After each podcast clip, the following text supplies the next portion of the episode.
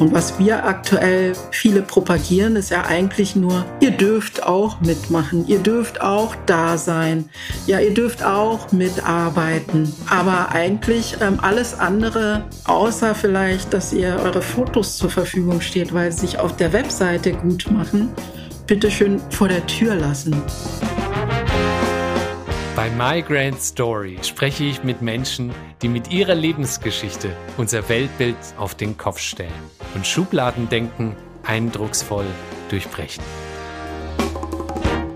Ich bin Yusuf Breschner, Deutsch-Afghane, Flüchtlingskind, Startup-Investor und euer Host. Willkommen bei My Grand Story. Heute mit der Story von Lunia Haram. Liebe HörerInnen von My Grand Story, bevor es gleich losgeht mit der nächsten Folge, eine kurze Bitte, die uns wirklich sehr helfen würde. Bitte abonniert unseren Kanal und schenkt uns eine Bewertung in eurer Podcast-App wie Apple Podcasts oder Spotify.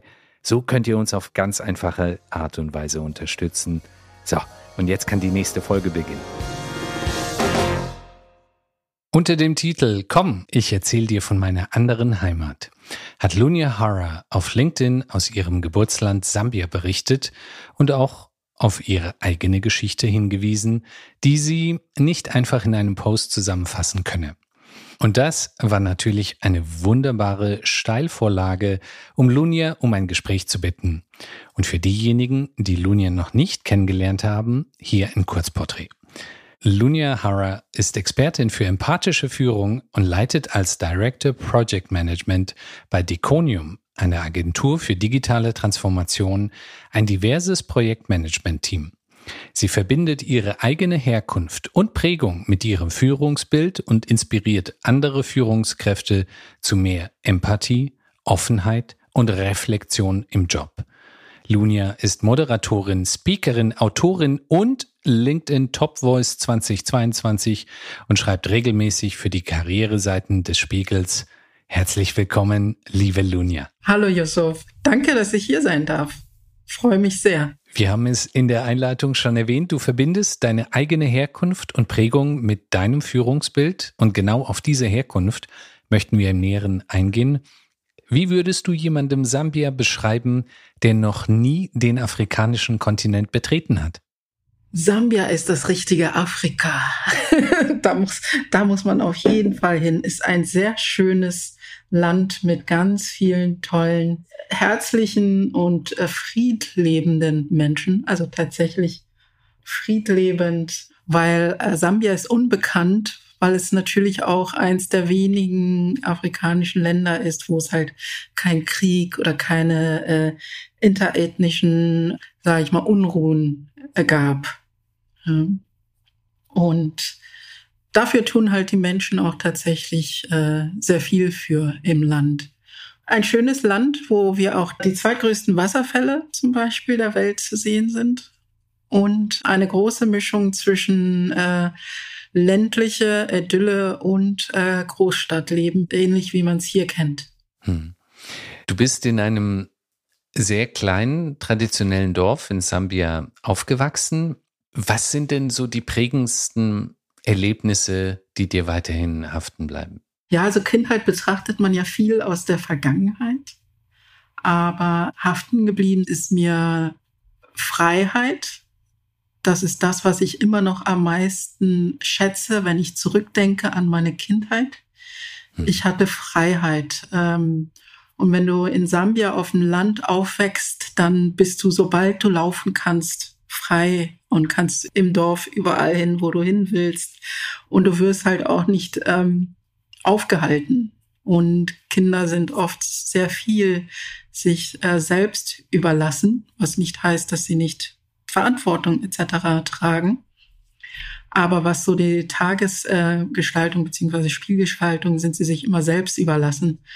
Und äh, prägende Erlebnisse waren äh, Lernen, dass man alles teilen kann. Sei es äh, mit äh, acht Geschwistern ein Zimmer teilen. Es gab bei uns halt nur ähm, ein Mädchenzimmer, ein Jungszimmer und alle Mädchen schliefen halt in einem Raum und wenn andere Mädchen zu Besuch kamen, dann schliefen sie auch mit in diesem Raum. Das heißt, da war man manchmal halt auch zu zehnt und haben alle äh, auf dem Boden geschlafen und das war so für mich total normal und deswegen ist es halt so dieses, wenn jemand fragt, kann ich vorbeikommen, hast du Platz bei dir, wo ich sage so, du, ich habe immer Platz. Es kommt immer darauf an, was du selber willst und bereit bist, weil im Zweifel lege ich dir eine Matratze in die Küche und dann kannst du dort liegen. Mhm. Dann zum Beispiel, dass wir mit fünf Freundinnen oder Freunden haben wir Geld zusammengelegt und sind dann zwei Kilometer zum einzigen Supermarkt in unserer Gegend gelaufen und haben dort ein Bonbon gekauft und haben diesen Bonbon mit einem Stein zerschlagen und zu fünft geteilt. Hm. Ja, ähm, und deswegen ist halt so mich dieses geprägt, so dieses, man kann alles teilen, man muss es nur wollen. Und dann halt das Thema Frühverantwortung übernehmen. Mhm. Ähm, weil du natürlich, wenn du auf dem Land aufwächst, zum einen, dass du halt äh, zur Farmarbeit mit herangezogen wirst.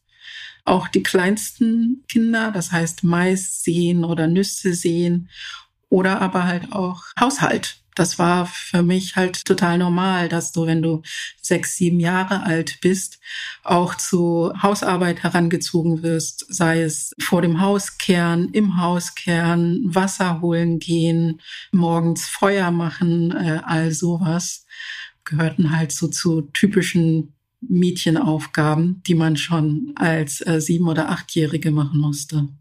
Deine Eltern haben dich sehr stark geprägt. Wie genau? Mein Vater war ein sehr besonderer Mann, der im Nachhinein betrachtet, wenn ich an unsere Gespräche zurückdenke und dem, wie er gelebt hat, was er gemacht hat, sehr weit voraus war. Ein Visionär, würde ich sagen. Und äh, ich bewundere ihn und wäre eigentlich gerne ein Stück weit ähm, wie er und eifere ihm nach, wo es irgendwie geht. Er war beispielsweise jemand, der bis zu seinem Tod jeden einzelnen Baum, den er gefällt hat, hat er sofort einen neuen gepflanzt. Hm. Ja. Er war sehr für das Gemeinwohl, an Gemeinwohl interessiert. Der hat äh, unsere Straße, obwohl er selbst kein Auto besaß, also zum Schluss hatte er wieder ein Auto, immer mit seinen eigenen Händen versucht zu reparieren und hat versucht, die anderen Dörfer zu animieren, die anderen Menschen ihm zu unterstützen und zu sagen, lasst uns nicht auf die Leute aus dem, aus der Stadt warten, dass die Regierung irgendwas macht. Das sind unsere Straßen, die hier kaputt gehen. Es sind unsere Autos, die kaputt gehen. Wir können das auch alleine. Also, und er wurde ausgelacht, also weil das natürlich skurril aussah, dass da ein alter Mann da alleine mit seiner Schubkarre eine Straße repariert und alle einfach nur mit dem Kopf schüttelten. Aber wenn ich sehe, wie jetzt unsere Gegend aussieht, also es ist äh, traurig anzusehen, wie viel abgeholzt worden ist, wenn ich äh, die Landschaft anschaue und sehe, wo wir als Kinder Angst hatten, durchzulaufen, weil das einfach Baum an Baum dicht war und wir an manchen Stellen rennen mussten vor Angst. Hm. Plötzlich kannst du da in die Ferne schauen weil nirgendwo ein Baum ist. Hm. Und äh, deswegen sage ich, mein Vater war ein Visionär und seiner Zeit voraus, weil wenn alle es ihm nachgemacht hätten mit dem Bäume pflanzen und auf ihn gehört hätten, wie wichtig das ist, hätten wir diese Probleme heute nicht. Hm.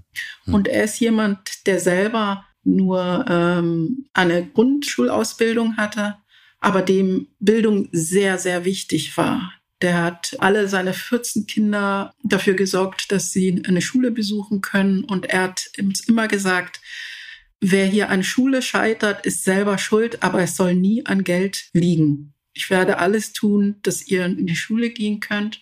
Und er hat keinen Unterschied gemacht zwischen Mädchen und Jungs, was halt zu der Zeit, ähm, wo ich schulpflichtig war, total üblich gewesen wäre, zu sagen, ich investiere in die Jungs, weil die Mädchen heiraten sowieso. Also für ihn war das beides, ähm, der hat auch den Mädchen ermöglicht, zur Schule zu gehen. Einmal Schule war ihm wichtig und auch dieses Thema lange, äh, lebenslanges Lernen. Das habe ich schon von meinem Vater mitbekommen, weil er immer gesagt hat, Schule hört niemals auf. Hm. Er war ein strenger Vater. Das muss schon mal dazu sagen. Er war streng, aber trotzdem äh, gütig und liebevoll. Und ich glaube, er wollte uns halt aus seiner Sicht auf den richtigen Weg bringen, was ihm, glaube ich, auch zum großen Teil gelungen ist und hat mir beigebracht, mir immer wieder Ziele zu machen also ein Beispiel für seine Strenge. Wenn du keinen Plan hast, hat er für dich einen Plan gemacht. Er mhm. wusste für all seine Kinder, wer was wird. Aber er war jemand, wenn du halt zu ihm kamst, hat gesagt, so, äh, was machst du jetzt? Dann hast du gesagt, ich weiß ich nicht. Hat er gesagt, okay, dann machst du das. Und irgendwann haben wir das dann rausgehabt und wussten dann so, ah, okay, bevor du zu Vater gehst, musst du überlegen, was du sagst, weil sonst gibt er dir irgendwas vor und du hast keine Chance, es abzulehnen. Mhm. Und das hat mich dazu geführt, dass ich immer gelernt habe, so einen Plan zu haben, mir ein Ziel zu machen. Und ich das halt auch nicht mehr aus mir rauskriege. Dass ich mhm. immer das Gefühl habe, ich brauche jetzt ein Ziel, was mache ich als nächstes?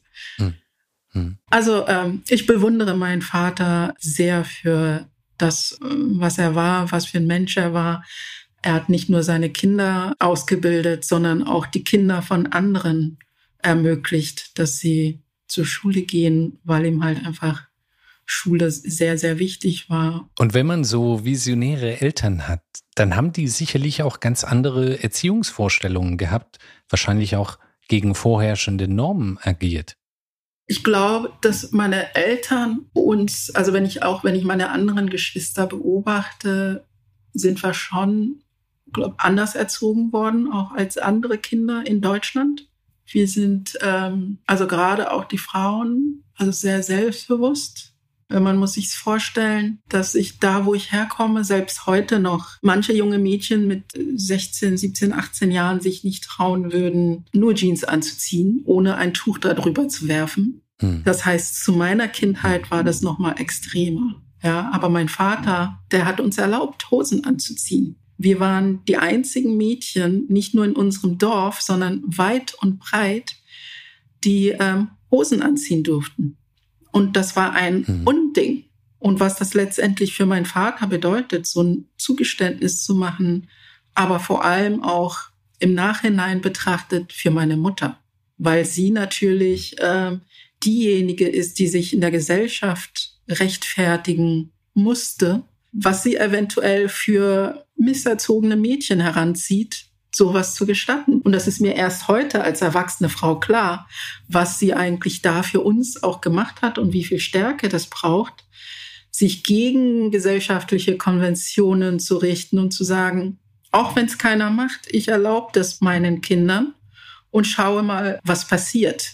Und ich glaube, das macht auch was mhm. mit Kindern. Ja, das hat uns natürlich auch ähm, mhm. selbstbewusster gemacht, dass wir uns natürlich vielleicht auch an vielen Stellen anders oder äh, besonders äh, gefühlt haben, weil wir natürlich die Hara-Mädchen waren, die Hosen anziehen dürfen, während andere das nicht tun. Mhm. Ich glaube schon, dass sowas auch einem prägt und das nicht so einfach weggeht. Mhm. Wie viel Lunia von heute steckte bereits in der zehnjährigen Lunia? Ja, also ich glaube, dass da schon noch viel Lunja in mir ist. Äh, auch das Thema Bodenhaftung, Demut, einfach zu wissen, wo ich herkomme, wie wenig eigentlich ein Mensch braucht, beziehungsweise wie wenig ich gebraucht habe, um glücklich zu sein. Weil ich bin immer noch überzeugt und spüre es bis noch heute, dass ich eine glückliche Kindheit hatte und ich die auf keinen Fall mit keiner anderen Kindheit tauschen wollen würde. Obwohl ich im Nachhinein betrachtet, hatten wir nicht viel. Hm. Ja, ich musste ein Bonbon mit anderen teilen und wusste gar nicht, was es bedeutet, eine ganze Tüte Bonbons für sich zu haben oder äh, Bücher zu haben, äh, etc., wie das meine Kinder heute haben, dass ich trotzdem sage, so, ich hatte eine bessere Kindheit als ihr. Mhm. Und äh, das prägt, das geht nicht weg, dass mhm. man sich immer wieder ganz schnell besinnen kann und zu sagen, das brauchst du alles nicht. Ja, mhm. das ist was, und du ganz schnell differenzieren kannst, was ist wichtig und was ist nicht wichtig. Und es erdet einen sehr, das geht nicht weg. Die meisten HörerInnen von Migrant Story können sich sicherlich nicht vorstellen, wie es wohl ist, mit 13 Geschwistern aufzuwachsen, Hattest du zu irgendeinem Zeitpunkt das Gefühl, dass du hinsichtlich der Aufmerksamkeit eurer Eltern zu kurz gekommen wärst, weil es einfach nicht ausreichend Zeit gegeben hat?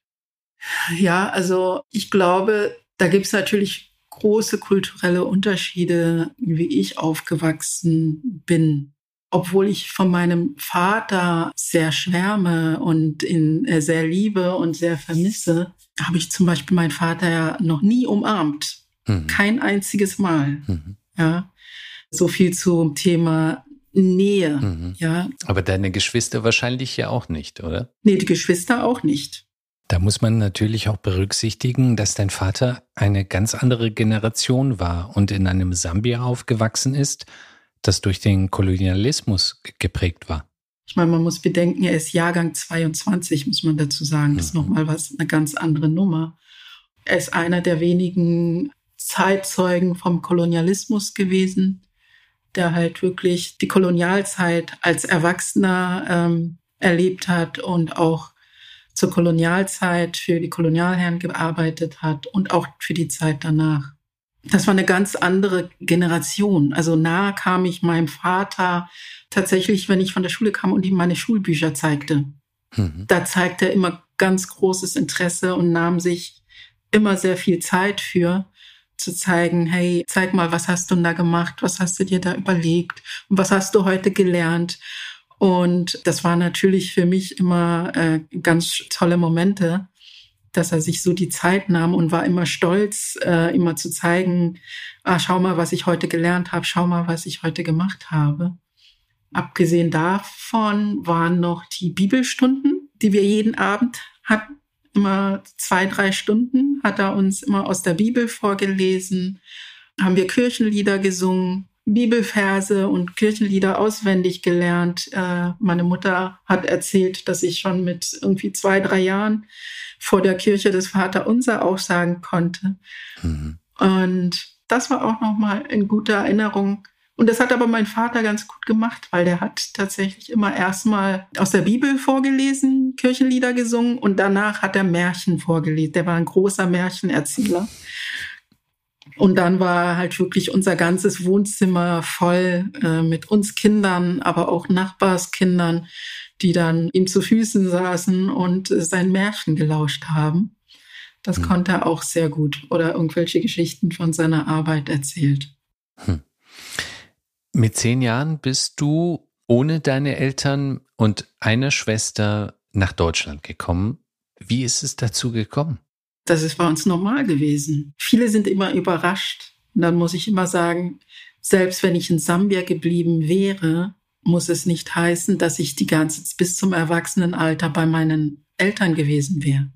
Ich hm. wäre wahrscheinlich zu einem anderen älteren Bruder gezogen oder zu einer anderen Schwester oder zu einem älteren Cousin oder Tante. Das mhm. ist total ähm, üblich und äh, normal, wird teilweise heute noch gemacht. Bei mir war es halt nur das Besondere der Umstand, dass ich so weit weg nach Deutschland auf einem anderen Kontinent zu meiner Schwester gezogen bin. Das war die einzige Besonderheit. Aber für Sambia war das, dass ich von meinen Eltern weggegangen bin in dem Alter, nichts Besonderes. Hm. Das heißt, deine Schwester war schon in Deutschland und du bist zu ihr hingezogen. Genau, ja. Mhm. Und deine Schwester ist wie viele Jahre älter gewesen damals, als du zehn warst? Äh, sie ist äh, 17 Jahre älter als ich. 17, okay. Also sie war 27 und hat sich dann um dich gekümmert und entsprechend war sie dann dein Elternersatz beziehungsweise Mutterersatz. Ja, genau. Sie und mein Schwager. Ich habe dann mit ihnen und äh, den Kindern gelebt. Ja. Wie hat sich deine Schwester für dich entschieden und nicht zum Beispiel für einen deiner Brüder? Und hattest du überhaupt Vorstellungen, was dich in Deutschland erwartet? Also meine Schwester wollte gerne jemanden aus der Familie hier haben. Und ich war zufällig im richtigen Alter. So, und dann war sie, äh, ich glaube, mein Bruder war zu klein, mein anderer älterer Bruder zu groß. Und dann wollte sie auch gerne ein Mädchen, ähm, das vielleicht auch nochmal mit den, äh, ihrem Kind ein bisschen auch noch unterstützen kann. Und dann wurde ich halt ähm, gefragt. Aber mhm. ich, äh, die waren, ich bin nicht alleine geflogen, meine Schwester, ich bin mit ihr äh, zusammen geflogen. Mhm. Es ist halt schwer, glaube ich, sich vorzustellen, was das, nein, was heißt schwer? Es ist eigentlich unmöglich, sich das vorzustellen, was das bedeutet für ein ähm, Kind, das wie ich aufgewachsen ist, äh, was es bedeutet, du ziehst nach Deutschland. Hm. Ja, wir hatten ähm, in unserem Dorf, wir hatten keinen Strom, wir hatten keine Wasserleitung, wir hatten äh, nur ein Radio, so wo mein Vater immer äh, rauschende Nachrichten gehört hat. Wir hatten keinen Fernseher, keine Zeitungen. Die hat sich äh, mein Vater alle paar Monate mal aus der Stadt eine Tageszeitung schicken lassen. Das heißt, ich hatte als Kind ja gar keine Bilder, mhm. was Deutschland oder Europa sein könnte. Das ist nur so ein diffuses Bild von irgendwelchen Erzählungen, dass man in Deutschland so viel Fleisch essen kann, wie man will, dass du da einen ganzen Bonbon für dich haben kannst, den du nicht teilen musst, dass Wasser aus der Wand kommt. Mhm. Und äh, wenn du die Wand anfasst, kommt Licht, wird der Raum hell. Mhm. So, das waren so die so Bruchstücke, die ich aus Deutschland kannte, ja, äh, mhm. vom Hören sagen. Und für mich waren damals auch für die anderen Kinder, dachten wir auch immer so, die Inder waren so die Weißen. So äh, hatten wir Kinder gedacht. Mhm. Bis irgendwann mein Schwager, der Deutsche, ähm, war, auftauchte und dachten so, ach so, okay, das ist weiß. die anderen sind nicht gar nicht, die Inder sind gar nicht weiß. ja, mhm. das, das, ist, das war, da war ich äh, vielleicht neun oder so, ja. Mhm. Und ich war nie, bin nie aus diesem Dorf rausgekommen. Ich äh, ich habe mich eigentlich nie weiter als irgendwie Umkreis von zehn Kilometern äh, um dieses Dorf, was halt äh, drumherum war. Und das waren ja 160 Einwohner. Also muss man ja auch mhm. nochmal in Relation, wie klein das war. Und dann zehn Kilometer drumherum. Und ich hatte eigentlich schon Heimweh, äh, bevor wir überhaupt in Deutschland gelandet sind. Stichwort Heimweh und Heimat. Es gibt einen Post von dir zur aktuellen doppelten Staatsbürgerschaftsdebatte. Und daraus habe ich entnehmen können, dass du folglich noch nicht den deutschen Pass hast. Weshalb hast du dich dafür entschieden, nicht die deutsche Staatsbürgerschaft zu Lasten der sambischen zu nehmen? Leute nehmen immer an, ich hätte den deutschen Pass, weil ich ja jetzt Jahrzehnte schon äh, in Deutschland bin. Ja sowohl Menschen aus meiner Heimat oder mit Migrationsgeschichte sind, sind auch immer überrascht, weil das ja viele als ein Bestreben ansehen, den deutschen Pass zu haben. Und die sagen, du kannst den doch haben. Warum beantragst du nicht? Ich sage, ja, es ist für mich nur eine Formalie. Ich müsste nur hingehen und äh, ein paar Unterlagen ausfüllen, einreichen und ich weiß, dass er mir zusteht, ohne Probleme. Ich hänge an meinem sambischen Pass und sehe nicht ein, weshalb ich mich entscheiden muss. Ja, ich versuche so gut es geht, meinen gesellschaftlichen Beitrag ähm, zu leisten hier in Deutschland, obwohl ich einen sambischen Pass habe, leiste ich einen größeren Beitrag für äh, Deutschland, was ich auch meine Heimat nenne. Hm. Und ich glaube, dass man äh, vielleicht auch das in Betracht ziehen sollte, ob jemand eine doppelte Staatsbürgerschaft zusteht oder nicht. Hast du die Hoffnung schon aufgegeben, wenn man bedenkt, welche Debatten noch im Jahr 2022 geführt werden? Ich habe die Hoffnung nicht aufgegeben, dass ähm, die Vernunft äh, irgendwann eintritt, ähm, dass Menschen wie ich sich nicht entscheiden müssen, sondern beides sein können, weil ich fühle mich beiden Ländern immer noch sehr verbunden auch wenn es mhm. manche Menschen einfach nicht verstehen. Für mich ist Deutschland meine Heimat und Sambia ist genauso meine Heimat. Und den sambischen Pass habe ich schon mal.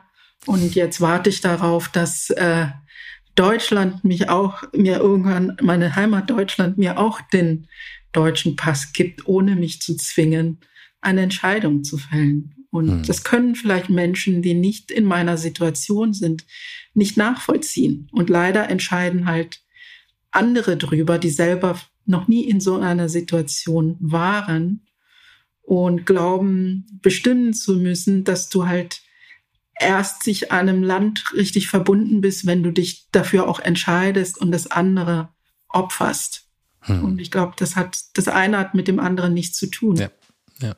In den 90er Jahren warst du in deiner zweiten Heimat, in Berlin, und bist dort aufgewachsen und hast die unterschiedlichsten Entwicklungen der Stadt auch mitverfolgen können. Heute ist ja Berlin die kosmopolitischste Stadt in, ganz Deutschland.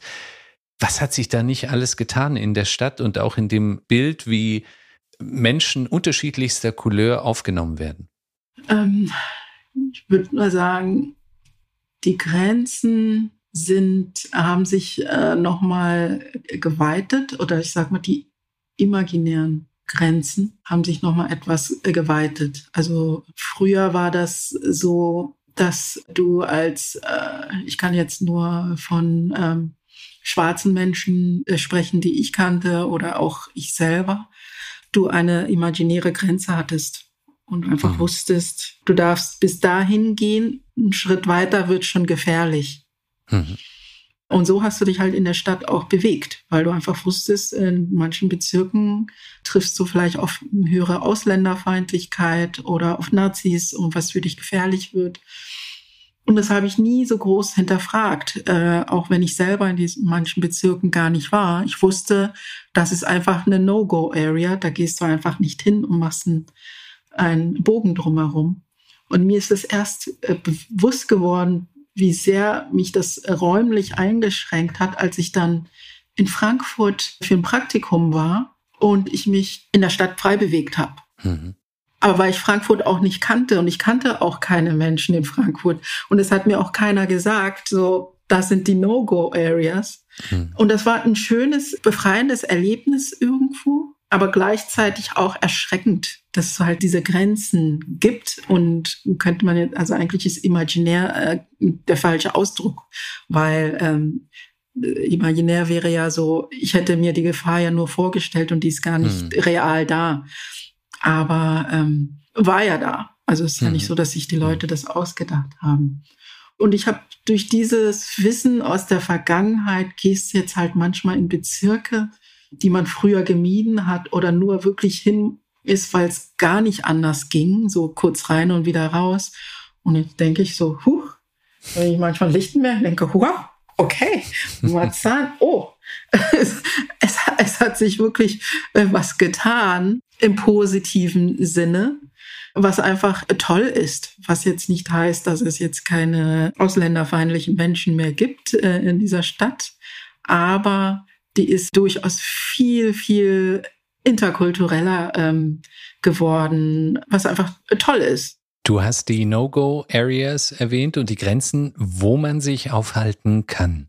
Gibt es diese weiterhin? Ich habe jetzt zwei Kinder und ich habe dann halt gemerkt, dass so viele Bekannte dann mit kleinen Kindern ins Umland gezogen sind und die dann gefragt haben, so, naja, wollt ihr dann, überlegt ihr euch das nicht auch? Ich habe gesagt, so, äh, naja, weißt du, dass es diese Wahl zu haben, ziehe ich ins Umland oder nicht, ist ein, ein Luxusgedanke, den nicht ja. jeder Mensch hat.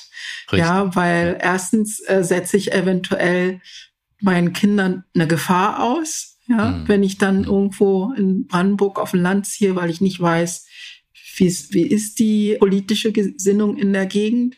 Und selbst wenn das nicht der Fall ist, mache ich meine Kinder unnötig zu Exoten, weil sie dann ja. auf einmal die einzigen schwarzen Kinder sind auf einer Schule.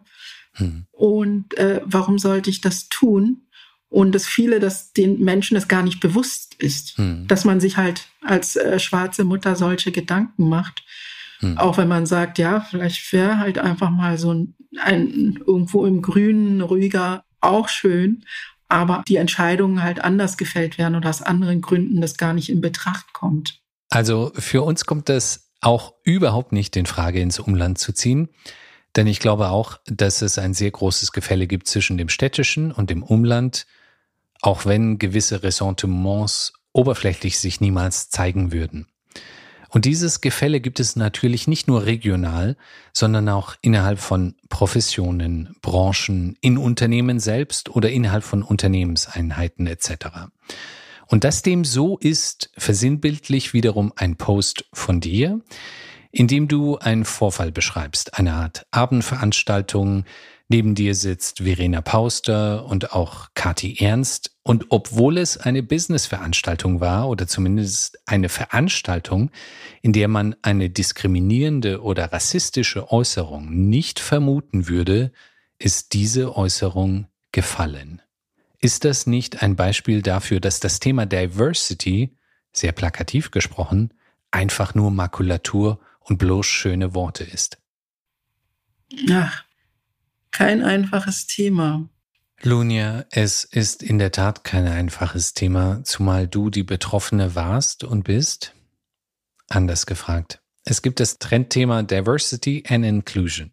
Ähnlich wie ESG wird es überall propagiert, alle schreiben es sich wie von Zauberhand auf die Fahnen. Ich glaube, die wenigsten glauben daran, meinen es wirklich ernst und haben erst recht, keine wirklich kohärente Strategie.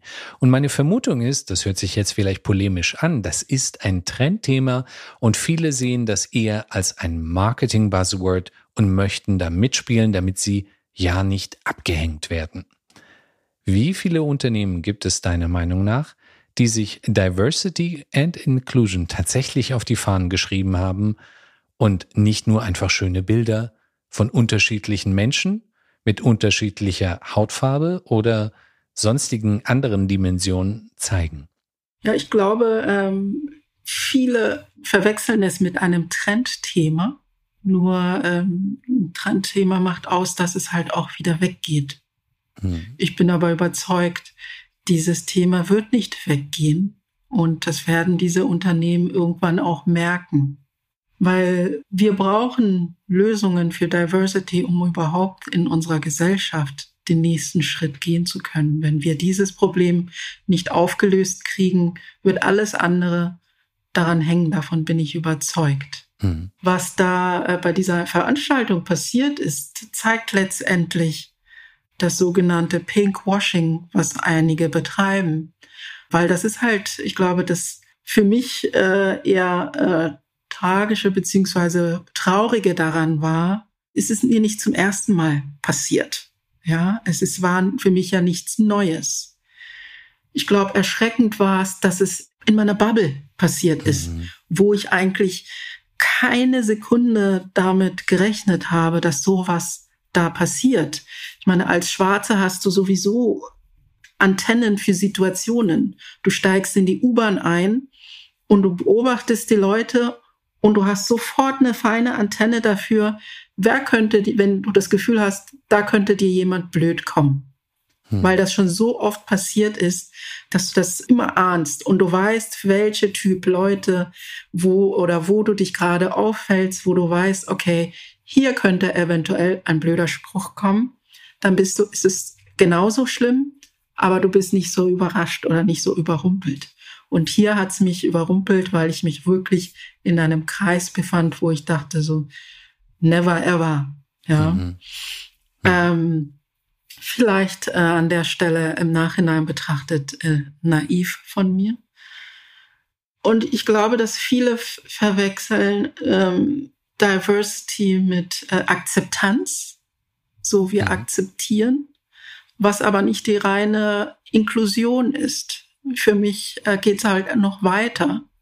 Es ist eigentlich erst abgeschlossen, indem wir nicht nur die anderen teilhaben lassen, sondern uns auch öffnen und wirklich auch uns öffnen für das Wissen, was die anderen mitbringen. Und da mhm. geht es nicht nur um die fachliche Kompetenz, sondern auch um die kulturelle Kompetenz zu sagen, hey, was bringst du eigentlich aus deiner Kultur mit, was eventuell für alle anderen auch bereichernd ist und wir ähm, aufgreifen, aufnehmen können. Hm, hm. Ja, und erst wenn das möglich ist, das ist dann wirklich Inklusion. Und was wir hm. aktuell viele propagieren, ist ja eigentlich nur, ihr dürft auch mitmachen, ihr dürft auch da sein, ja, ihr dürft auch mitarbeiten. Aber eigentlich ähm, alles andere, außer vielleicht, dass ihr eure Fotos zur Verfügung steht, weil sie sich auf der Webseite gut machen, mhm. bitteschön vor der Tür lassen. Mhm. Mhm. Ja, und, ähm, und ich glaube, dass diesen Umstand haben viele eigentlich noch nicht verstanden, ähm, dass es um die, auch um die Bereicherung für alle geht. Wie, mhm. in, wie, in welcher Art und in welcher Form können uns die anderen ähm, auch bereichern. Und äh, wir leben in einem Land, was eigentlich sich äh, glücklich schätzen kann, dass wir so frei sind, theoretisch, und uns theoretisch, sage ich mal, in die Welt hinausgehen könnten und sagen, so Mensch, was läuft eigentlich bei uns rechts und links nicht gut? Und schauen wir uns mal bei anderen ab.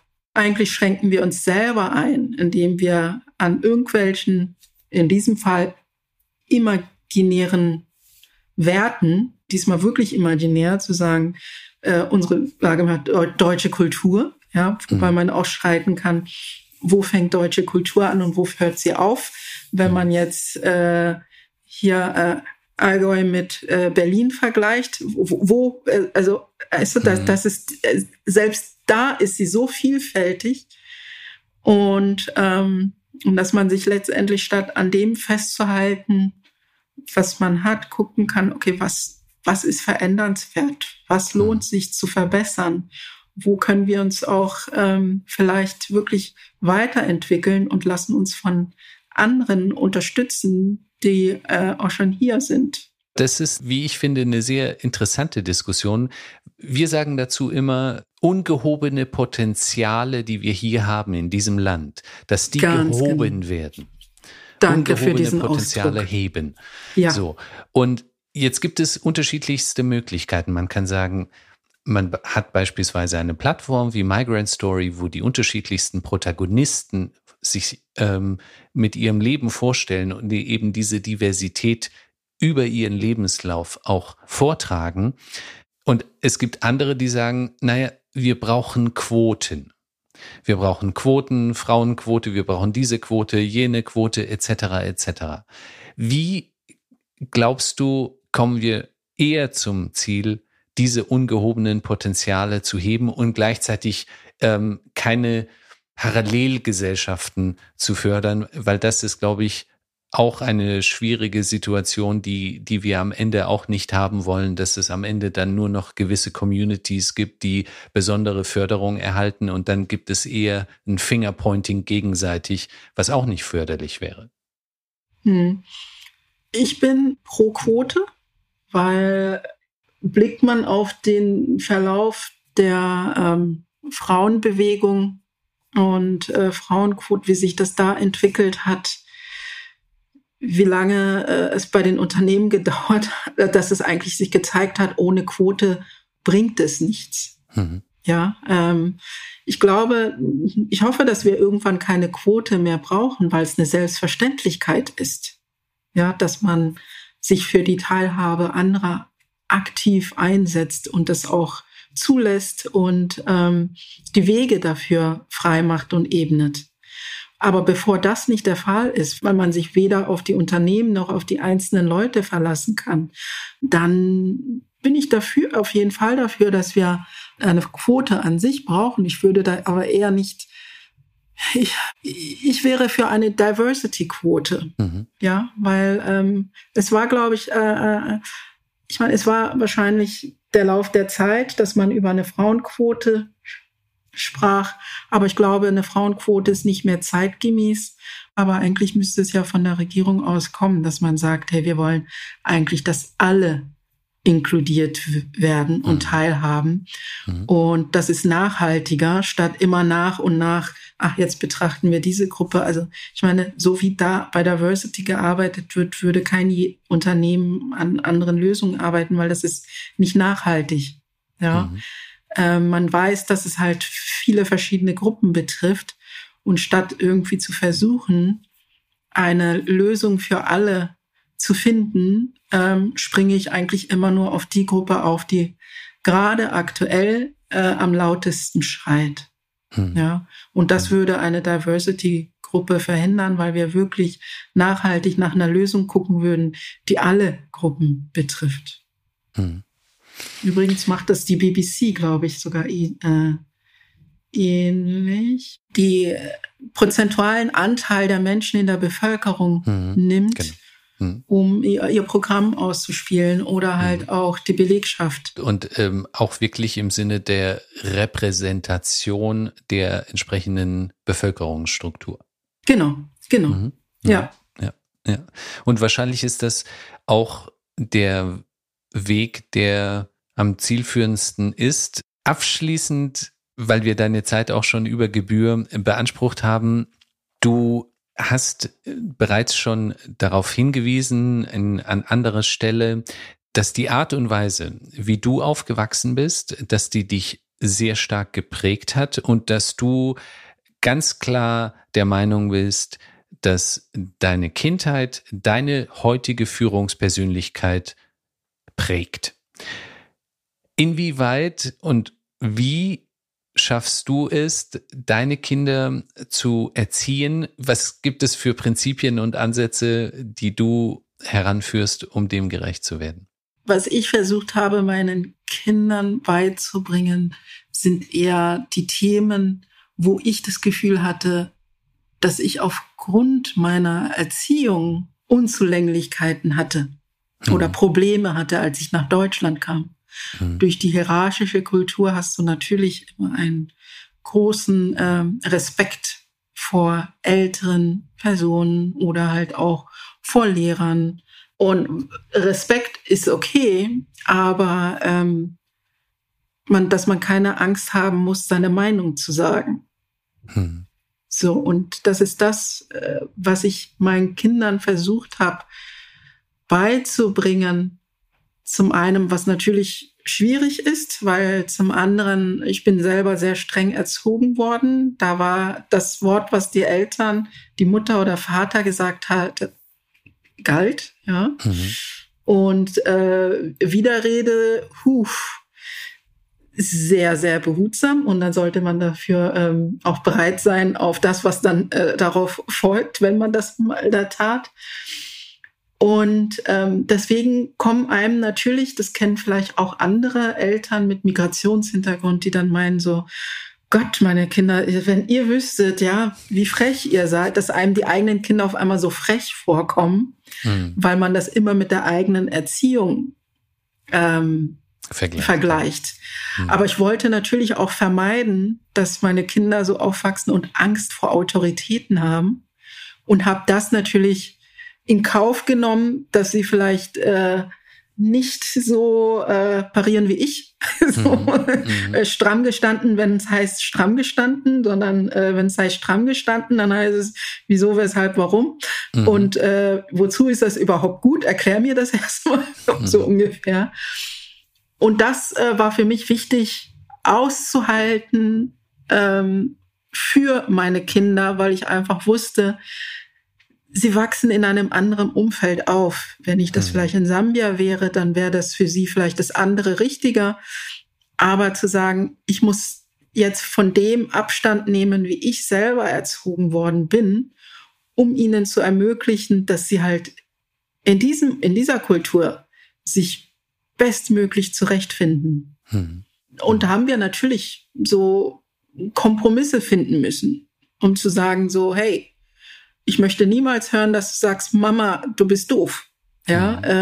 ähm, was halt, ich weiß, es ist lustig, aber das ist für mich so ein Unding, wenn ich auf dem Spielplatz Kinder hören sage, du bist doof zu ihrer Mutter. Das ist, also das können halt manche ähm, nicht verstehen, aber viele Eltern mit Migrationshintergrund mhm. wissen, äh, warum das ist einfach das ist einfach kulturell ist man da so geprägt, dass man das weiß, dass so man sowas geprägt, den Eltern nicht sagt. Dass natürlich. du niemals, nie, also nicht mal annähernd. Hm. So, und da musste ich natürlich für meine Kinder einen Kompromiss finden und habe denen beigebracht, okay, du darfst niemals sagen, Mama, du bist doof. Aber hm. es ist dir gestattet zu sagen, Mama, das, was du gesagt hast, ist doof. Hm. Ja, und dann hm. können wir darüber sprechen. Da, und einfach diesen Unterschied zu machen, hm. ähm, um da einfach so einen Kompromiss, dass sie letztendlich schon ihre Meinung sagen dürfen, aber ohne, dass ich das Gefühl habe, so, okay, sie sind jetzt komplett äh, respektlos. Mhm. Und ich glaube, so diese kleinen Feinheiten sind mir da ganz gut gelungen. Und wahrscheinlich ist dies der zielführendste Weg. Ich glaube, deine Geschichte birgt noch sehr viel Stoff für eine zweite Folge, zumal wir uns auch nicht deinem thematischen Steckenpferd, der empathischen Führung, widmen konnten. Vielen Dank für die persönlichen Einblicke und die Reise nach Sambia, auf die du uns mitgenommen hast. Liebe Lunia, ich danke dir sehr herzlich. Vielen Dank für die Einladung, Yusuf. Auch ich fand das Gespräch toll.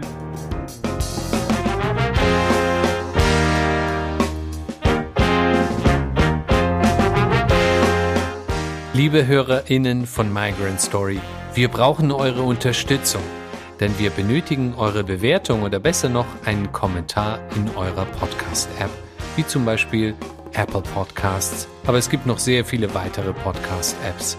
So könnt ihr unser gemeinnütziges Projekt unterstützen, bekannter zu werden. Auf migrantstory.org könnt ihr euch außerdem für unseren Newsletter eintragen und regelmäßig neue, inspirierende Lebensgeschichten entdecken.